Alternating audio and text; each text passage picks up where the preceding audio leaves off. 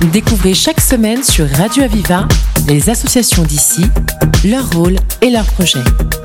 La voix des assauts, le rendez-vous de celles et ceux qui créent du lien. La voix des assauts sur Radio Aviva.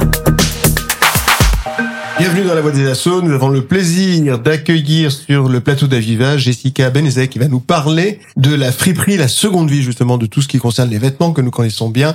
Eh bien, ils ont une seconde vie justement grâce au travail que fait Jessica et toute son équipe. Et justement, ben, Jessica, je vous cède la parole pour pouvoir nous expliquer ce qu'est une seconde vie pour les vêtements. D'accord. Bah écoutez, nous on a les entreprises seconde vie, on en a neuf qui sont réparties entre le Gard, les Bouches-du-Rhône et le et l'Hérault. Euh, ce sont des boutiques de seconde main, des boutiques solidaires, c'est-à-dire que c'est euh, de la revente de vêtements qui auront été triés auparavant dans notre propre centre de tri, Filtex and Recycling. Mhm. Donc c'est Filtex and Recycling, ça c'est le nom de. C'est le centre de tri. De tri. C'est là qui, euh, c'est là que tout va se passer. En fait, toutes les vêtements vont être redirigés. Donc dans un premier temps, ils sont collectés avec les bornes de collecte Filtex and Recycling que vous avez aussi réparties tout dans le Grand Sud. Il y en a à peu près 3000. Ensuite, on a nos propres chauffeurs qui ramènent ce textile au centre de tri. Et après, on a toute l'équipe du centre de tri qui va trier les vêtements en fonction de, de certaines catégories. Avec les crackers. Voilà, il y a les crackers. déchirent les sacs. Qui déchirent les sacs. C'est ça. Et après, les, les vêtements sont pas sur un tapis de tri. Ça représente combien de personnes, justement, de, qui, qui s'occupent de, de tout cela? Au total, on est à peu près 85. Euh, Entre les magasins et le centre de tri, on est 85. Ça fait beaucoup de monde, grosse organisation, beaucoup de logistique. Beaucoup de logistique. Qu'est-ce qui vous a conduit, Jessica, à vous occuper de, de ça, de prendre cette responsabilité? Dans un premier temps, j'étais en charge de la de l'approvisionnement sur notre boutique en ligne, parce qu'on a aussi une boutique en ligne. Et au fur et à mesure, euh, bah, vu qu'on n'est pas très nombreux aussi dans les euh, dans les dans les bureaux, on va dire, j'ai pris la responsabilité du de la coordination dans les boutiques. Comment, euh, comment, ça a commencé cette aventure? Parce que ça date depuis quand? L'aventure a commencé en 2000, 2020 avec la boutique en ligne, mais les boutiques physiques sont la première à ouvrir, à ouvrir en 2006 et le centre de tri existe depuis 98. D'accord, depuis 98 déjà. Oui. Donc vous avez repris le, le wagon en route, oui, c'est ça Oui, c'est ça.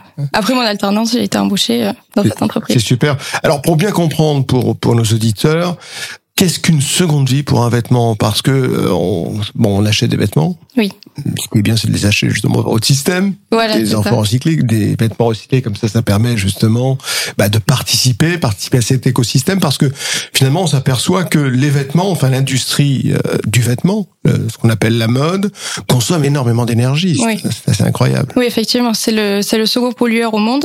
Donc euh, l'industrie du textile est extrêmement polluante. Donc nous, on est plus dans une démarche éco-responsable, et écologique et sociale, puisqu'on va aussi embaucher des personnes en insertion dans notre dans nos dans nos structures. Mhm. Et euh, on va apporter en fait une revalorisation du textile. Déjà, Donc, vous avez une première tâche qui est celle du social. Oui. Vous participez beaucoup. Et ensuite, écologique, parce que forcément, si on utilise des vêtements qui ont été retriés, qui ont été du vintage par exemple, eh bien, euh, on participe pas justement à, à cette pollution, parce que c'est une pollution qui se fait dans la fabrication, mais aussi dans le transport. Oui, effectivement, c'est ça a un impact écologique extrêmement euh, Donc, il- fort c'est sur la très fort, puisque je crois que c'est le troisième plus pollueur, hein, le, le, le oui, monde de la le mode. troisième ou le, ou le second, effectivement. C'est très polluant. Donc nous, notre démarche, c'est d'ouvrir des, des postes en insertion. Donc 40% des emplois de l'entreprise sont occupés par du personnel en insertion. Donc c'est une plateforme qui est ouverte aux personnes qui ont des difficultés euh, à entrer, à se réinsérer sur le marché de l'emploi. Et après, à côté de ça, on a la démarche euh, écologique et une responsabilité aussi euh, sociale et écologique de l'entreprise à développer. Autrement dit, c'est que du positif, ce que vous faites. Oui. Oui. on peut dire ça. Et je suppose qu'il y a beaucoup de satisfaction de, de lancer un projet comme celui-ci avec des boutiques qui s'ouvrent, hein, puisque entre le moment où vous avez commencé et maintenant, il y a neuf boutiques, je crois, peut-être plus, hein, neuf boutiques. Il y en a neuf et, on espère en ouvrir un peu plus. euh, Certainement, certainement. En tout cas, ça prend le bon chemin. C'est à la fois sur l'Hérault et sur le Gard, et y compris un peu sur les Bouches-du-Rhône. Hein, je crois, ça déborde, puisque Ouais. je, je crois que c'est Saint-Martin-de-Croix. Saint-Martin-de-Croix. Oui. Et, et dans le Gard, alors la différence est-ce qu'il y a une différence entre départements Ça fonctionne exactement Non. de la même façon? Ça fonctionne exactement de la même manière. Le centre de tri fait de manière euh, complètement aléatoire les les palettes, puisque c'est en palette qu'on qu'on livre les magasins. C'est fait de manière totalement aléatoire. Donc vous retrouvez la même qualité de marchandises et dans l'Hérault, dans le Gard et dans les Bouches-du-Rhône. D'accord, que ce soit à Garon, Kessargues ou, ici, ou, Oui, à ou à. Montpellier. Oui. C'est ça. C'est la même marchandise. Les magasins, on essaie de faire en sorte qu'ils se ressemblent un maximum. Donc avec euh, une charte visuelle euh, importante à respecter. On trie par euh, par taille, certaines fois par couleur. Oui, il y a une charte à respecter pour Oui. tous ceux qui travaillent au centre de tri. euh, c'est c'est c'est alors c'est par couleur comme vous dites. Dans les magasins, par oui. catégorie aussi. Oui, oui, oui. Pour créer un as- pour créer un aspect visuel assez euh, agréable. Parce que j'ai cru comprendre aussi que vous avez des liens, notamment avec Dubaï, il me semble, hein, pour la. Alors Dubaï, ça concerne quoi? C'est la Bon, plate. Alors, la, le, si vous voulez, la, la marchandise, le textile, quand il est rapatrié au centre de tri, il va être trié une première fois et la meilleure qualité, euh, on va dire, qui pourrait être mise dans les magasins est mise de côté. Après, il y a tout le reste, parce que forcément, tout n'est pas en bon état. Donc, on a toute une partie aussi qu'on va envoyer dans des pays euh, émergents, en voie de développement. Dubaï soit- va retravailler le vêtement pour C'est l'envoyer en Afrique, c'est ça, pour en faire ça. bénéficier l'Afrique. Il y a une usine euh, justement au Moyen-Orient qui euh, travaille euh, Mhm. qui travaille le textile et qui va le revaloriser.